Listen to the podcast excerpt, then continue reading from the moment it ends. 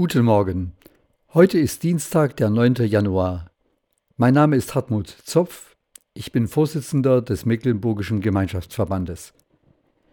Der Vers der heutigen Tageslosung aus dem Neuen Testament lautet: Siehe, das ist Gottes Lamm, das der Welt Sünde trägt. Johannes Evangelium Kapitel 1 Vers 29. Es ist der Ausruf Johannes des Täufers, des Vorläufers von Jesus. Johannes steht am Fluss Jordan. Menschen aus der ganzen Gegend bis hinauf ins Gebirge nach Jerusalem strömen zu ihm. Bereitet dem Herrn den Weg, hatte er gepredigt. Sie hören, dass er den Messias erwartet. Deshalb ruft er sie auf, umzukehren. Sie bekennen ihre Sünden und lassen sich taufen, damit ihre Sünden abgewaschen sind. Aber warum kommt dieser Herr noch nicht, wird er sich oft gefragt haben. Lange schon hat er auf diesen Augenblick gewartet. Und plötzlich zeigt ihm Gott, das ist er, er ist da. Siehe, das ist Gottes Lamm, das der Welt Sünde trägt, ruft er den Leuten zu.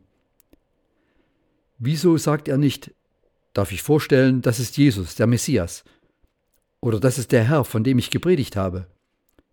Er ruft vielmehr, das ist das Lamm Gottes, das der Welt Sünde trägt. Warum bezeichnet er Jesus als ein Lamm? Lämmer wurden schon lange Zeit als Opfertiere gebraucht. Im Tempel in Jerusalem wurden an jedem Tag zwei geopfert, beim Passafest noch viel mehr. Aber dass Johannes Jesus als Lamm Gottes bezeichnet, hängt mit dem zusammen, was der Prophet Jesaja im Alten Testament vorhersagt. Er schreibt: als er gemartert wurde, litt er doch willig und tat seinen Mund nicht auf wie ein Lamm, das zur Schlachtbank geführt wird, und wie ein Schaf, das verstummt vor seinem Scherer. Und Jesaja setzt noch hinzu, aber er ist um unserer Missetat willen verwundet und um unserer Sünde willen zerschlagen. Die Strafe liegt auf ihm, auf dass wir Frieden hätten, und durch seine Wunden sind wir geheilt.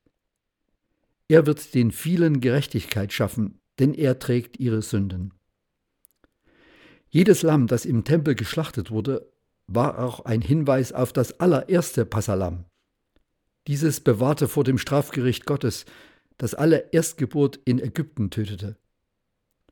So wurde die alljährliche Schlachtung des Passalams zur Erinnerung an die unvergessliche Erlösung der Israeliten aus der Sklaverei in Ägypten. Zugleich wurde es aber auch zum Ausblick auf den Messias. Mit seinem Ausruf sagt Johannes, er ist da, es ist Jesus.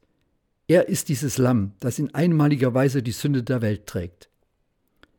Damit weist er schon auf den ungewöhnlichen Tod von Jesus hin, der drei Jahre später am ersten Karfreitag eintreten sollte.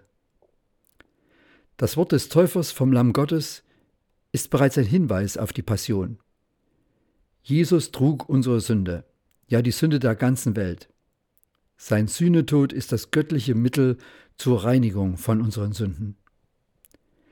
Schon die frühen Christen, die sich in der Verfolgungszeit in den römischen Katakomben treffen mussten und dort auch begraben wurden, benutzten ein Lamm als Zeichen für ihren Glauben.